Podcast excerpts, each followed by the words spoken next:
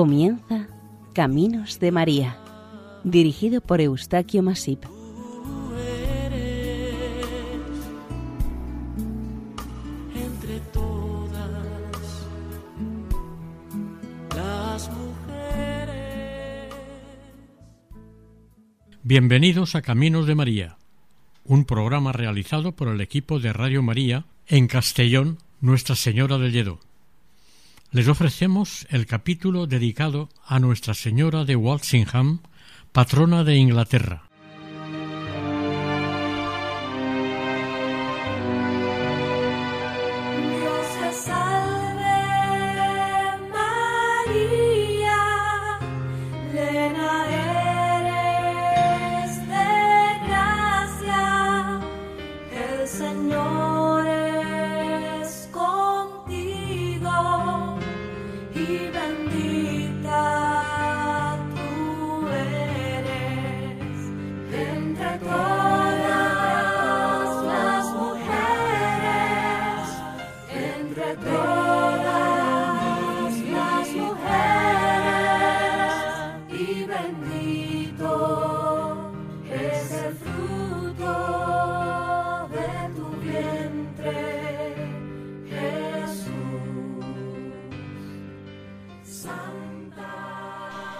Aquí me siento desolada, dijo con amargura. Aunque soy reina y mi nombre es María, los ladrones desvalijaron mi jardín y mi hacienda, y los enemigos robaron a mi hijo de mi propia morada. Poema a la reina peregrina de Inglaterra, de St. John Henry Newman. En las tierras más orientales de la isla de Gran Bretaña, en tierra de la antigua East Anglia, existe el condado de Norfolk, cuya capital es la pequeña y bonita ciudad de Norwich. En el siglo V estas tierras formaban parte del reino de Estanglia, contracción de East y Anglia, por la colonización de la misma por los anglos. Este condado fue uno de los primeros en formar parte de lo que iba a ser Inglaterra, junto a otros territorios limítrofes con este o muy próximos a él.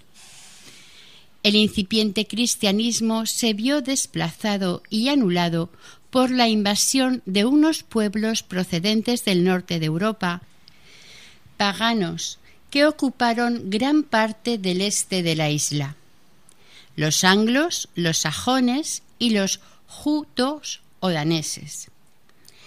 Estas gentes invadieron Britania porque los romanos que la ocupaban decidieron abandonarla y los nuevos colonizadores aprovecharon la ocasión para invadirlas y apoderarse de estas tierras.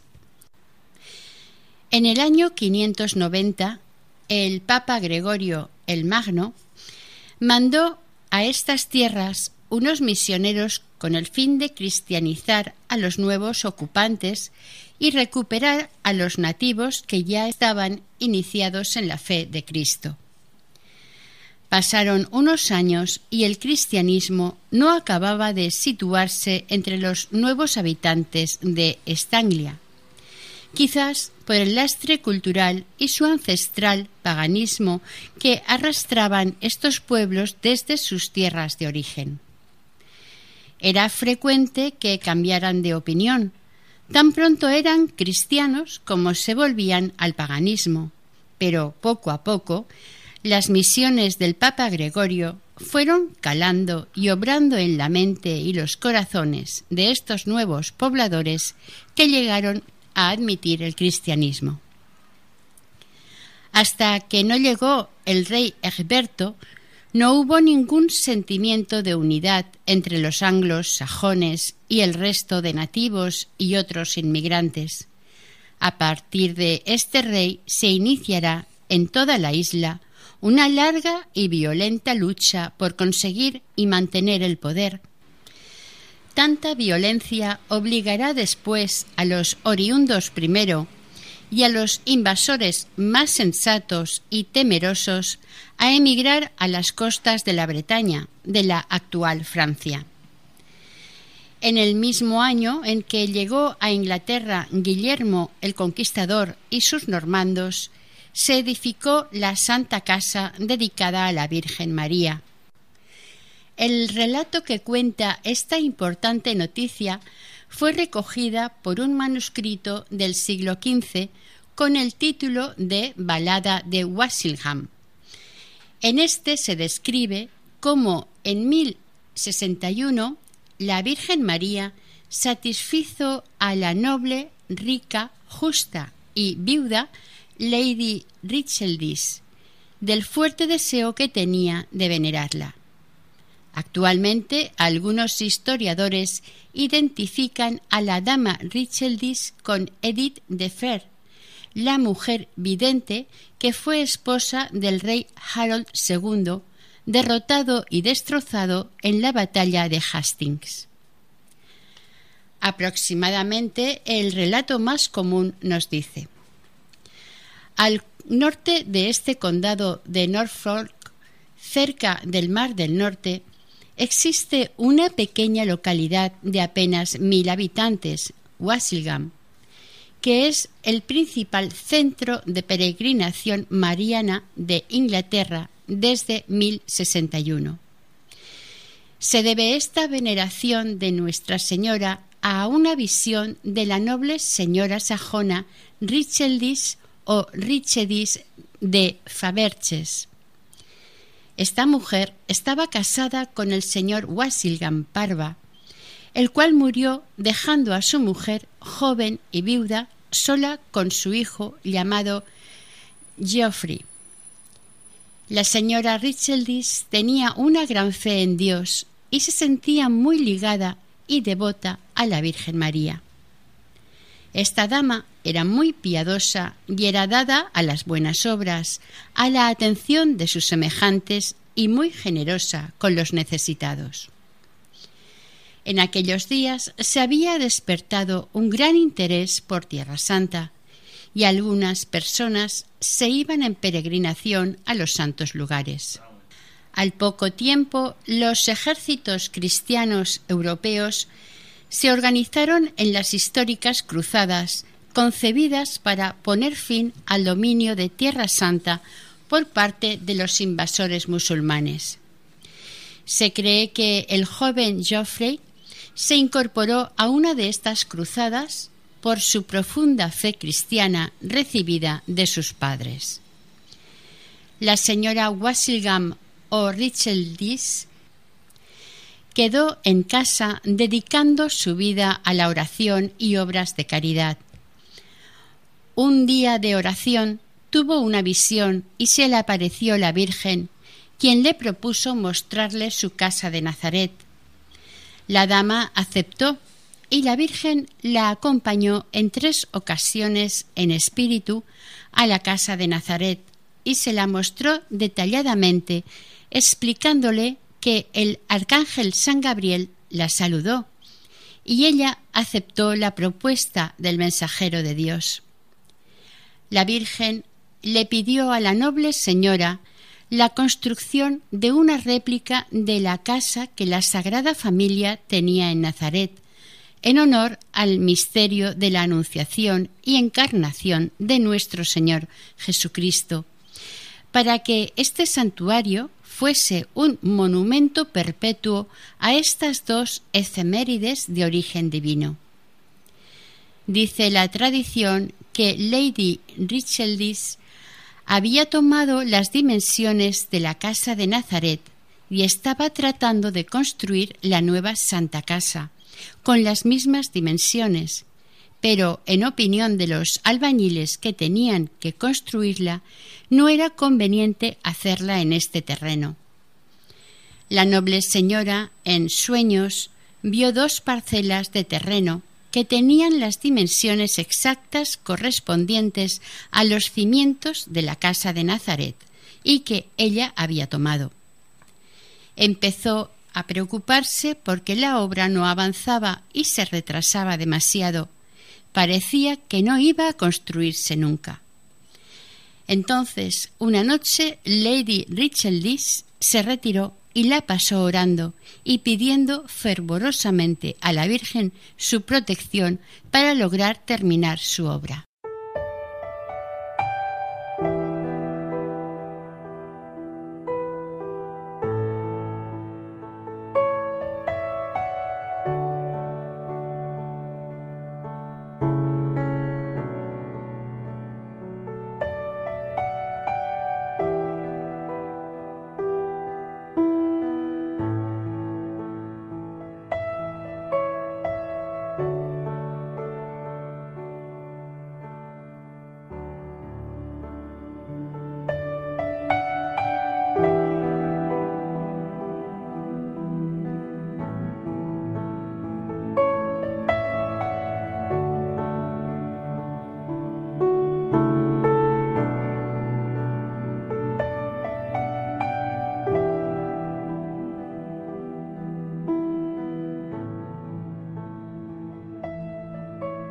Siguiente, Lady Richlis, al levantarse y salir a controlar la obra, se encontró el santuario bien construido a unos doscientos pies de distancia de donde habían comenzado a construirlo.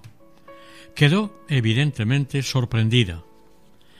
Aquella primera casita, construida en Walsingham, dedicada a la Virgen María, estaba revestida de madera y en su interior contenía una imagen de Nuestra Señora.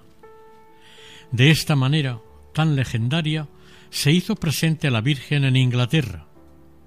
La promesa que le hizo Nuestra Señora a Richeldis llevaba un compromiso.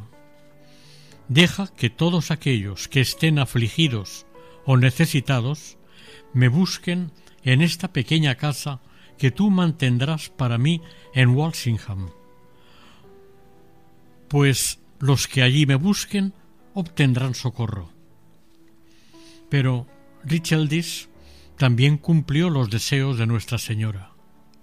Es más, el hijo de esta dama inglesa, antes de marchar en peregrinación a Tierra Santa, dejó como su sustituto al capellán Edvoy, dándole poderes para erigir un convento en sus tierras, y confiar la Santa Casa o Holy House a la protección de una orden religiosa. Entre 1146 y 1174 se encargaron del nuevo convento los canónigos agustinianos, que continuaron siendo los guardianes de la Santa Casa, hasta la destrucción del convento y de las peregrinaciones en Inglaterra trescientos años después. El sello del priorato presentaba una imagen de la Virgen sentada con el niño y la siguiente frase Ave María, llena eres de gracia, el Señor está contigo.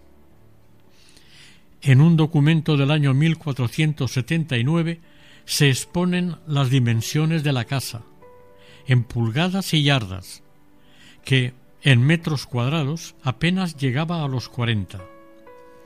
En el siglo XIV se edificó una capilla dedicada a Santa Catalina de Alejandría, a unos 1800 metros de la Casa Santa de la Virgen, y cuando los peregrinos llegaban cerca de esta capillita, solían descalzarse porque entendían que llegaban a un lugar santo, y con los pies descalzos entraban al santuario en el que estaba entronizada la Virgen.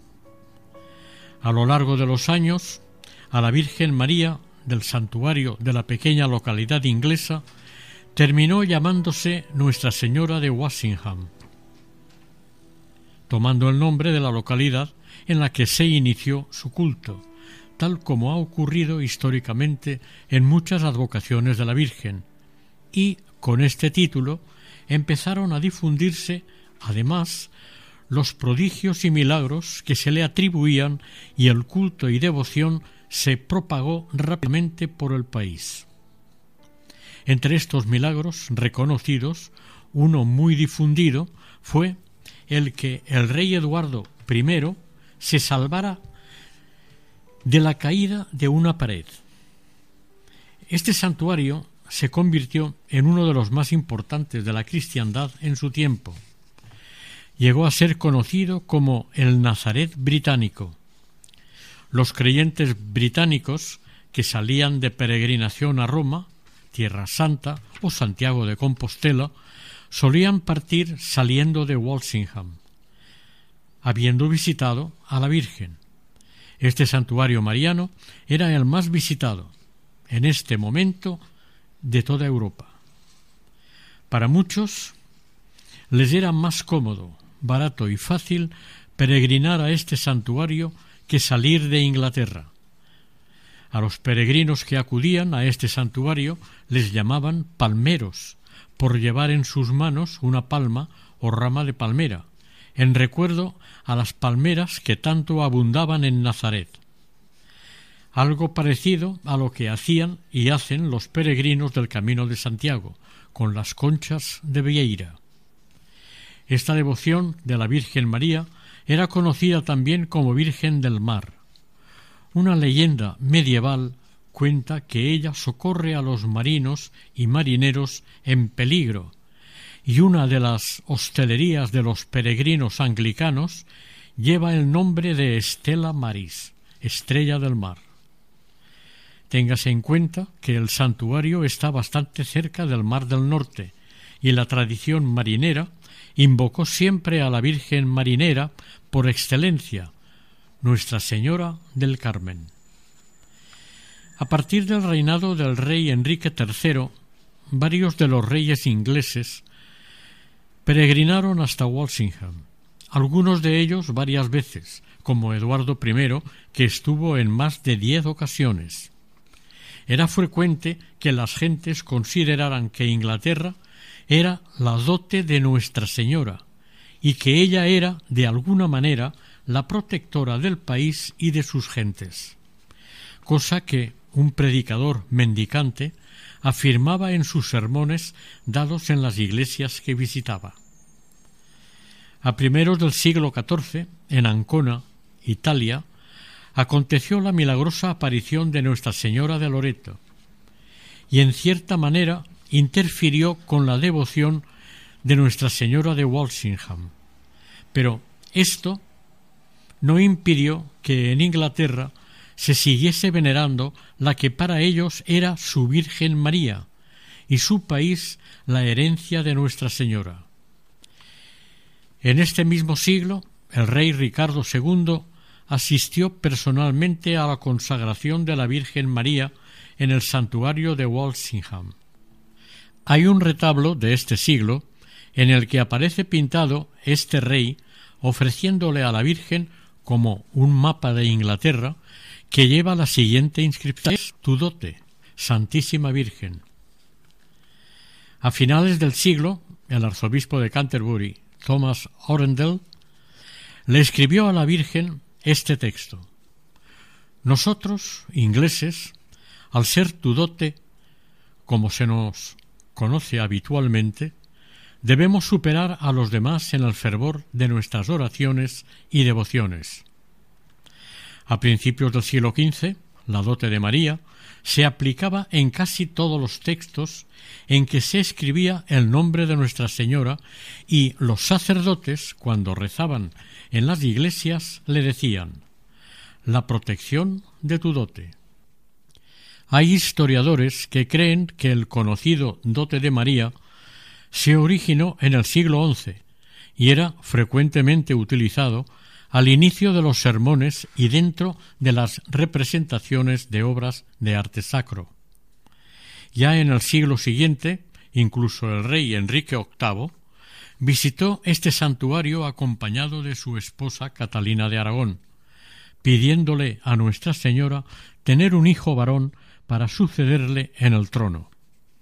Se cuenta de este rey que en la alcoba tenía un altar dedicado a esta advocación de María, con una vela permanentemente encendida, y pagaba a un sacerdote para que celebrara una misa regularmente.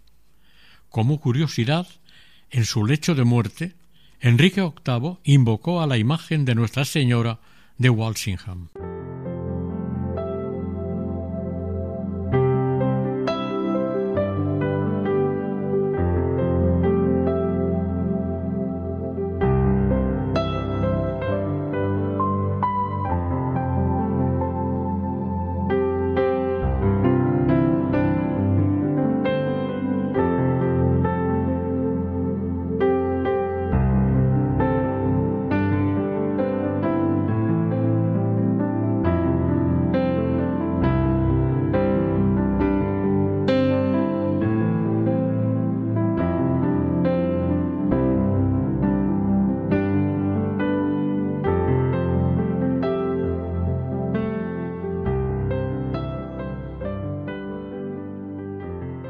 Inglaterra era una nación católica y presumía ante la cristiandad de poseer muchos santuarios, entre estos el de esta advocación mariana. Reyes y plebeyos peregrinaban hasta aquí a rezarle y pedirle a la misma Virgen María. Podían conseguir indulgencias y reliquias, pero lo más importante era que la Virgen les curaba las dolencias, que no podían o sabían curar los galenos. Muchos devotos estaban convencidos de que se cumplía permanentemente el milagro de Wasilgam, por el que había un relicario que contenía gotas de la leche de la Virgen. Para otros era tiza con clara de huevo, pero todos acudían ante Nuestra Señora a suplicar, agradecer, pedir, rezar y quedar a la espera. La Madre de Dios siempre fue una gran esperanza para los sencillos, los pobres, los enfermos, los desesperados y los olvidados. Milagros y leyendas fueron asociados a este santuario mariano y el pueblo llano entendía que la Virgen había escogido este pueblo como el sitio donde los misterios de la Anunciación y de la Encarnación fuesen especialmente venerados.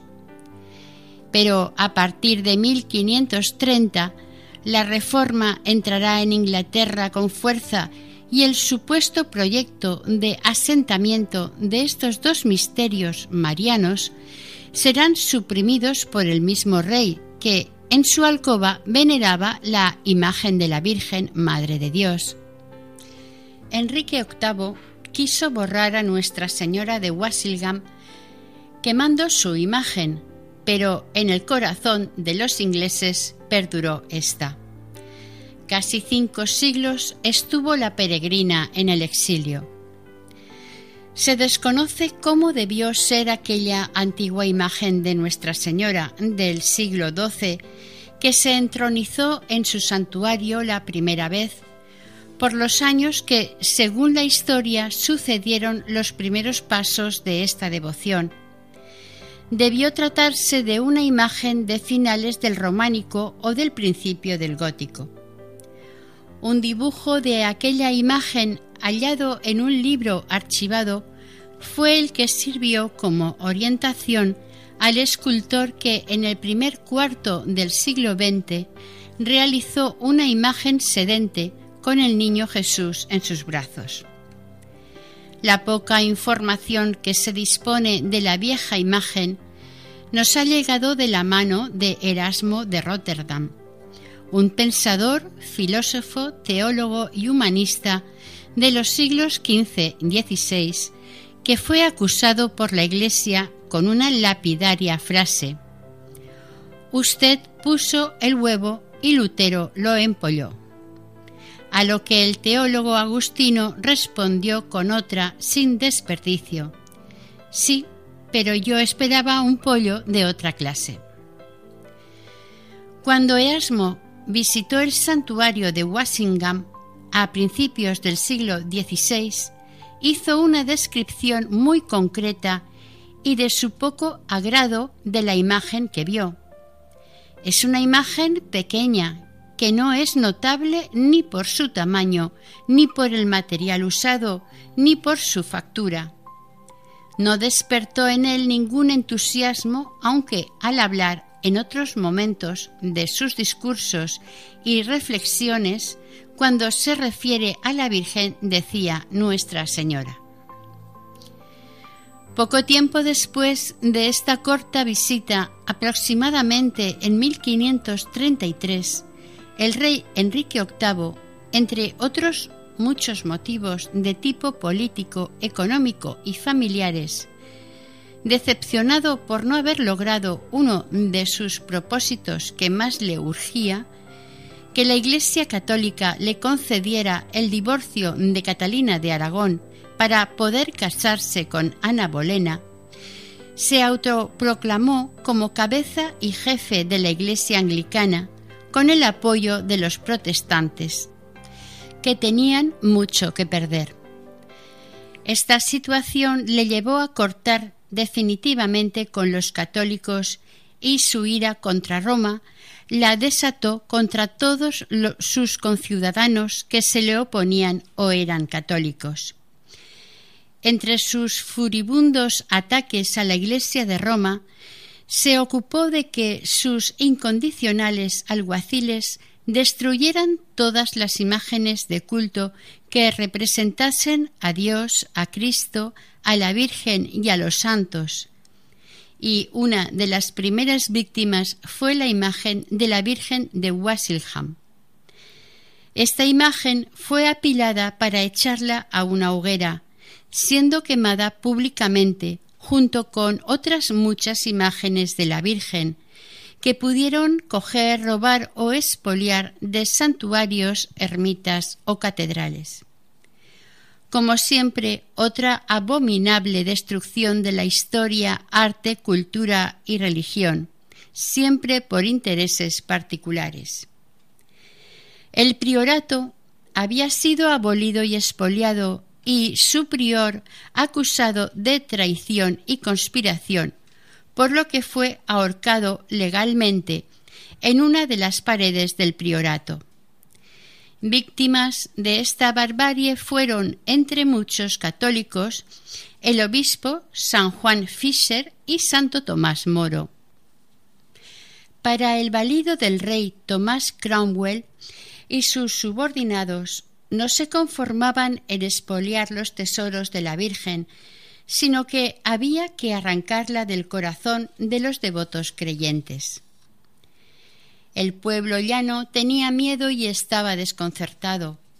Cesaron las peregrinaciones, se expoliaron las propiedades del santuario y todos los objetos de valor que tuviese el priorato ingresándolos en cuentas de la corona o para los cabecillas protestantes. Para estos, la Santísima Virgen de Wasingham era la bruja de Wasingham. Habían abierto la puerta a la reforma en Inglaterra para varios siglos. Existe casi de este mismo tiempo una balada titulada El lamento de Wasilham, que es el resumen de los sentimientos de muchos creyentes que se vieron imposibilitados de defender su fe y su persona ante la tiranía, y dice así Llora, llora Wasilham, cuyos días se convierten en noches, las bendiciones se convirtieron en blasfemias, las acciones sagradas en delitos. En el pecado se sentó Nuestra Señora, el cielo se convierte en el infierno. Satanás se balancea donde se sentaba el Señor. Adiós Wasilham, adiós Wasilham. Los católicos sufrieron las persecuciones y ataques de luteranos y calvinistas durante dos siglos. Robert Stowell, nieto del saqueador del santuario, murió mártir a finales del siglo XVI. Fueron varios siglos de abandono y de inclemencias atmosféricas los que sufrieron los restos de este santuario y entorno, después de su clausura y agresiones en el siglo XVI. El lugar estaba desolado, pero la Virgen Peregrina de Wasilham estaba dispuesta a volver, a renacer.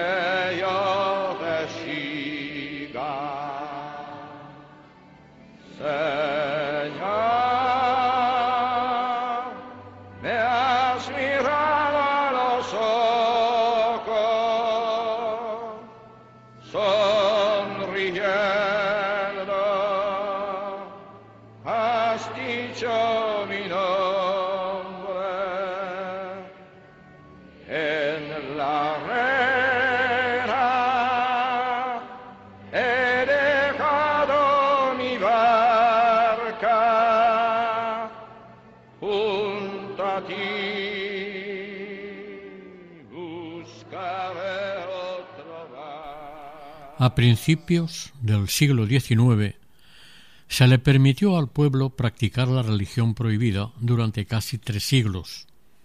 El Papa León XIII y el santo inglés John Henry Newman, líder del movimiento de Oxford, iniciaron los pasos para la recuperación de la Iglesia católica en el país, y hacia la mitad del siglo, otra rica señora inglesa, Charlotte Boyd, luego de convertirse al catolicismo, se puso en marcha para recuperar y restaurar el olvidado y derruido santuario, con el fin de devolverle el esplendor que tuvo.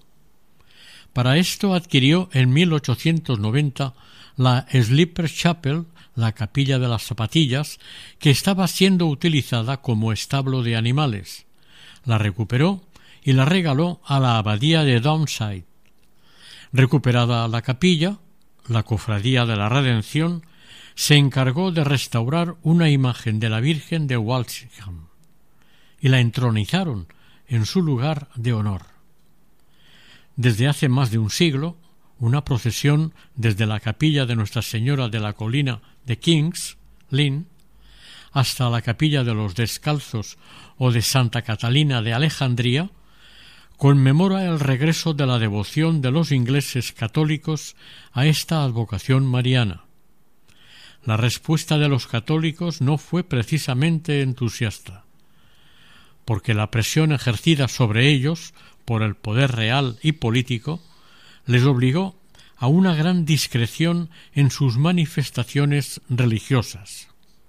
Su Santidad, el Papa León XIII, el 6 de febrero de 1897, dijo unas palabras que podrían ser proféticas. Cuando Inglaterra vuelva a Walsingham, la Virgen regresará a Inglaterra. La actual imagen de Nuestra Señora que contemplamos es una talla de madera, realizada el año 1921, que está totalmente dentro de la tradición y cánones de las imágenes marianas eclesiásticas. El padre Alfred Hope Patton fue designado en 1921 como sacerdote adscrito a la parroquia de Walsingham. En su labor investigadora, la parroquia, desde el medievo, encontró un dibujo del priorato con la imagen de esta devoción mariana en los archivos del Museo Británico y le sirvió de modelo para que se moldeara o tallara una imagen de Nuestra Señora, lo más parecida posible a la que el dibujo reflejaba y supuestamente parecida a la original. Al año siguiente fue colocada en la parroquia de Santa María e inmediatamente se recuperó la devoción hacia ella. En el año 1923 se realizó la primera peregrinación inglesa al santuario. Es cierto que en un principio eran pocos los devotos que acudían a los pies de la Virgen a rezarle, pero la fuerza, la constancia y las peticiones que estaba despertando entre la gente iba creciendo sin parar, hasta que, sobre el año 1930, la gran cantidad de personas que se acercaron al santuario hizo que se abriera un hospicio de peregrinos, y la Sleeper Chapel pasó a manos de los benedictinos de Donside. En 1931 se inauguró una nueva Casa Santa y se trasladó hasta aquí con gran solemnidad la imagen de la Virgen. Entonces el obispo de Norwich no compartía las ideas de Patten y se escandalizó de tal modo que le ordenó al párroco que quitara la imagen de la Virgen.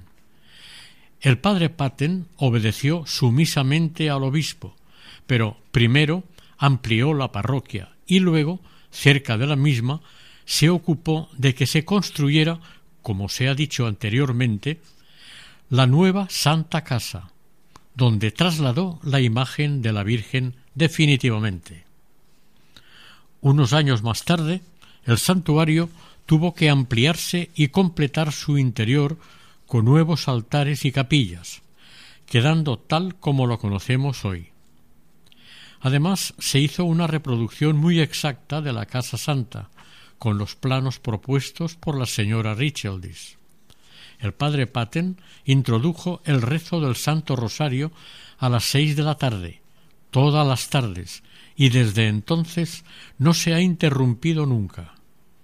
El padre Alfred Hope Patten ejerció de vicario y administrador del santuario hasta su fallecimiento en 1958.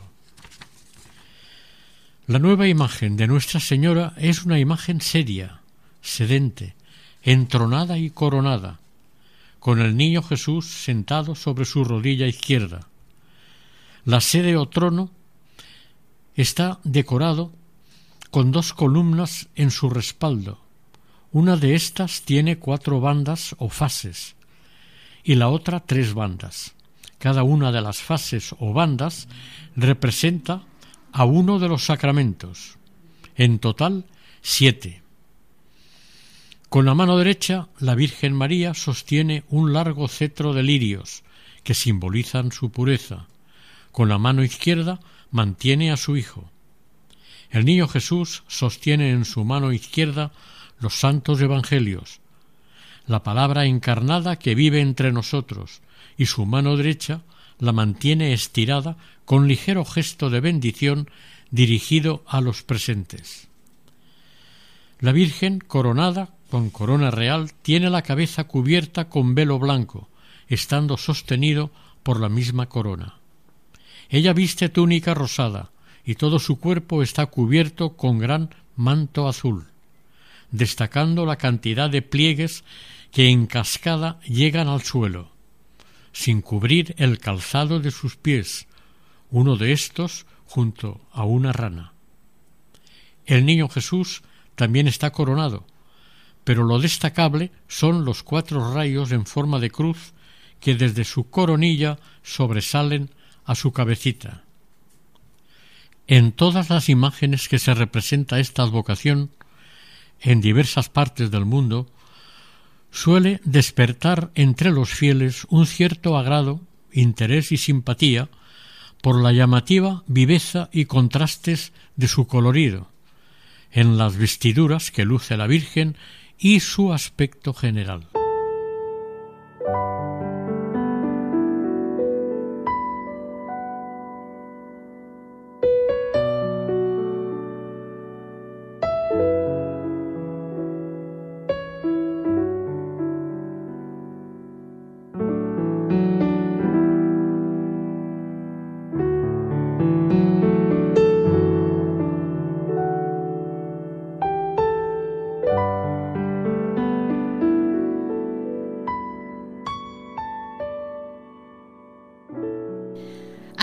De 1931, desde este santuario, la Iglesia Católica inglesa fue extendiéndose lenta y pacíficamente.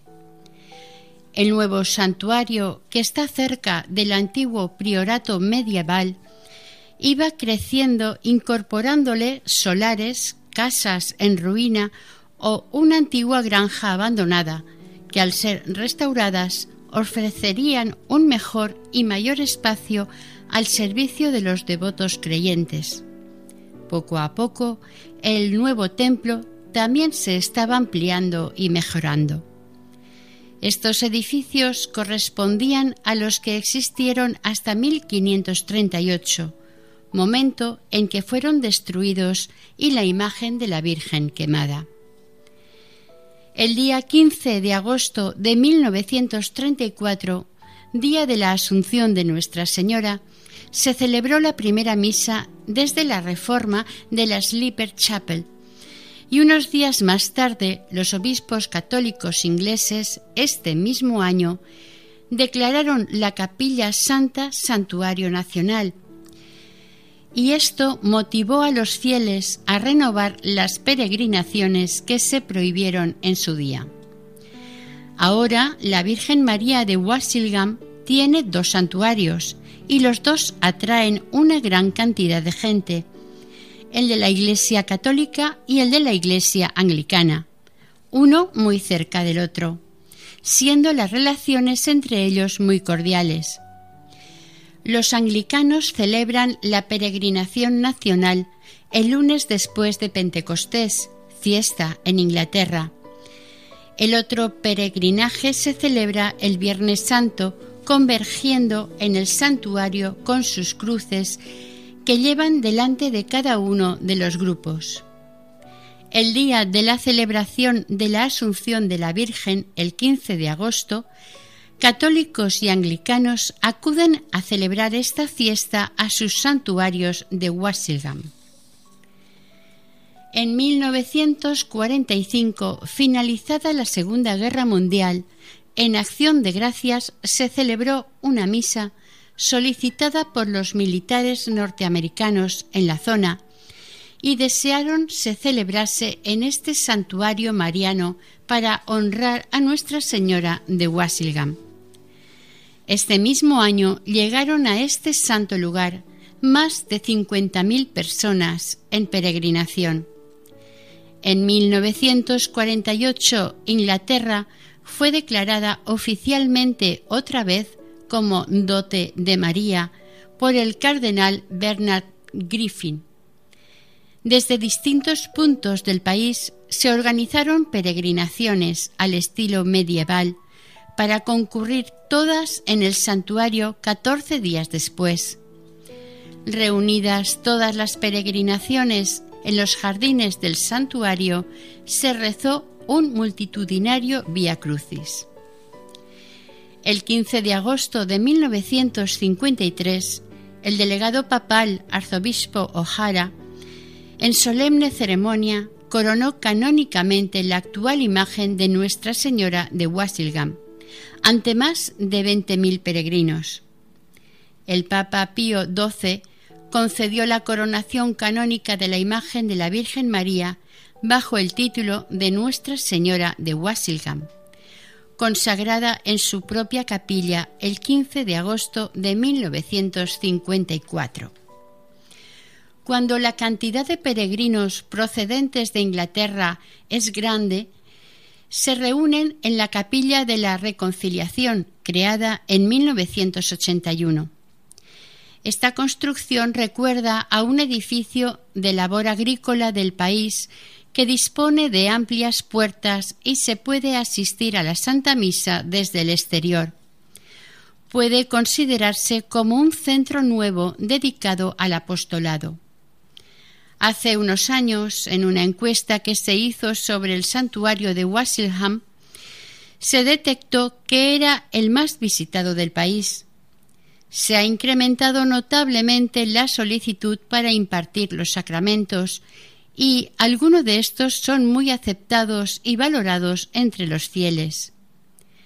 Otras creencias, al ver este auge del catolicismo entre los ingleses, con el gran poder de convocatoria de este santuario mariano, han optado por tomar medidas similares abriendo lugares de oración según sus costumbres.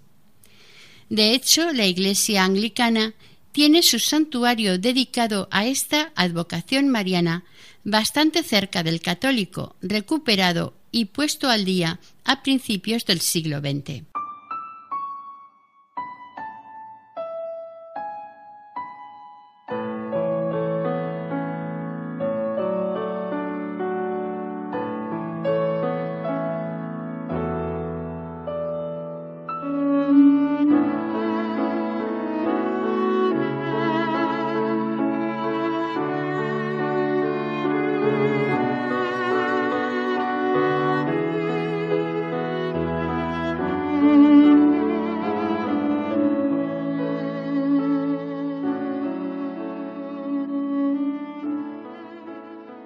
Esta nueva situación ha propiciado que la imagen de esta devoción mariana se vaya extendiendo por el resto de la gran isla británica e Irlanda, e incluso ha cruzado los océanos.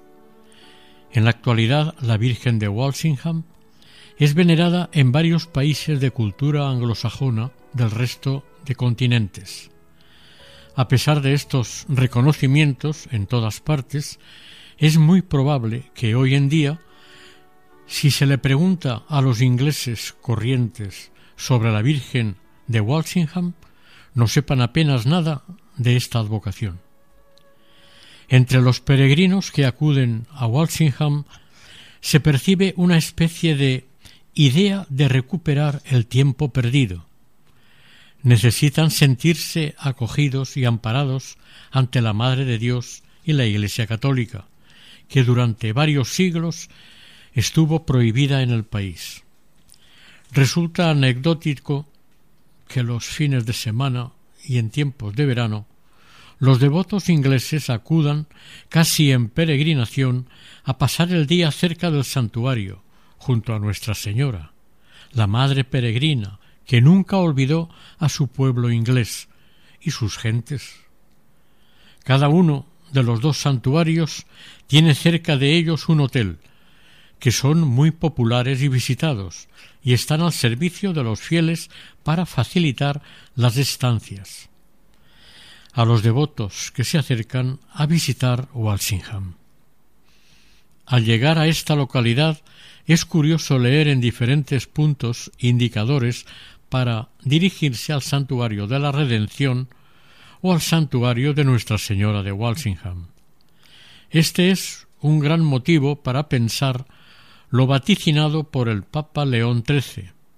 Está dando sus frutos y se va haciendo camino, al igual que los versos del poema. El regreso de la reina, del último santo canonizado en Inglaterra, San John Henry Newman.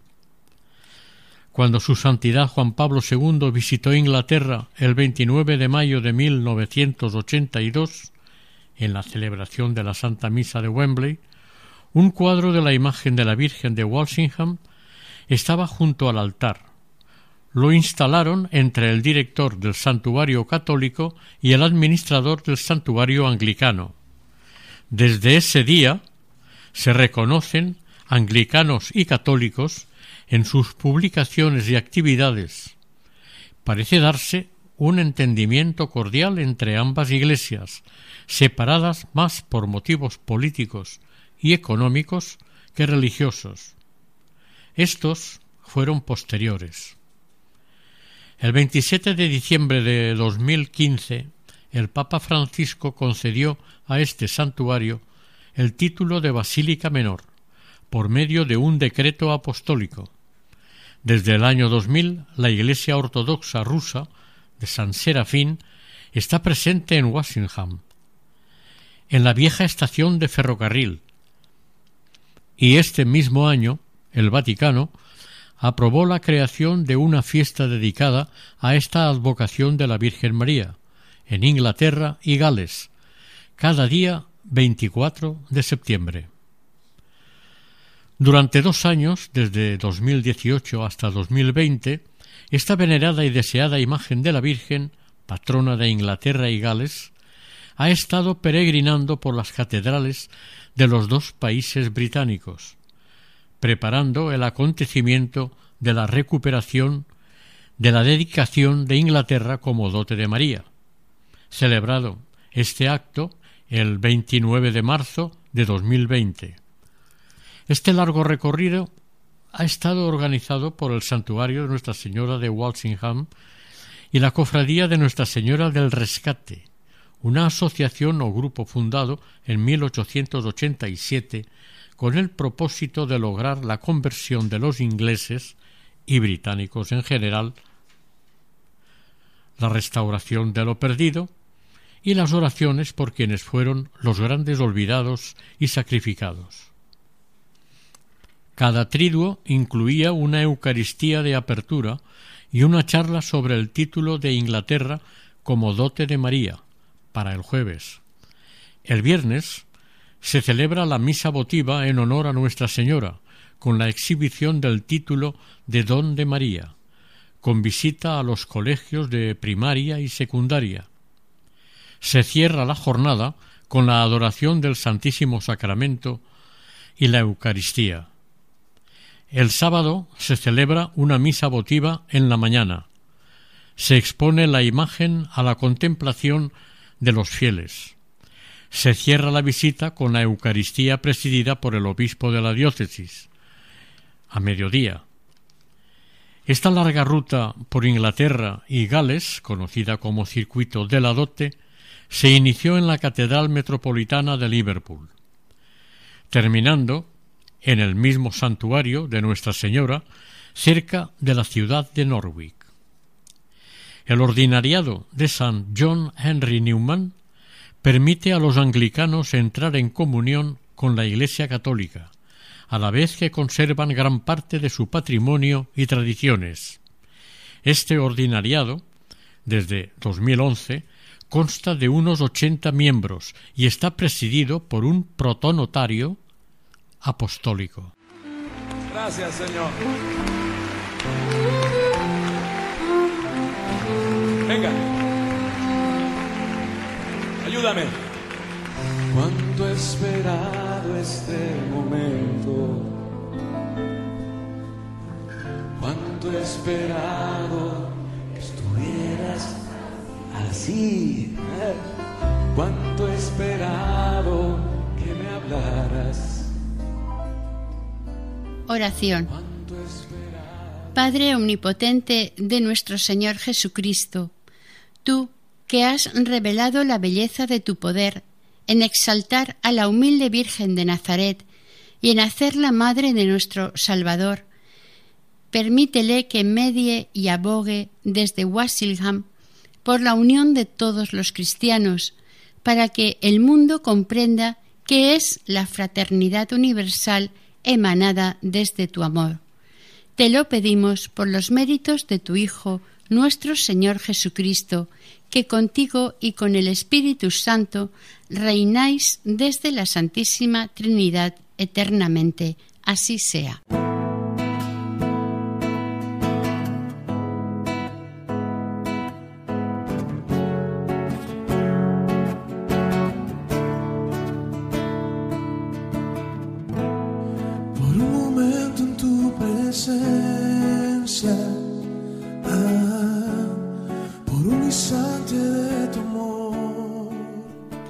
Finaliza aquí el capítulo dedicado a Nuestra Señora de Walsingham, patrona de Inglaterra y Gales, dentro del programa Caminos de María.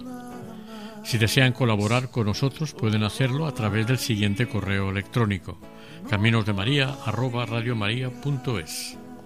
El equipo de Radio María en Castellón, Nuestra Señora del Lledó, se despide deseando que el Señor y la Virgen les bendiga.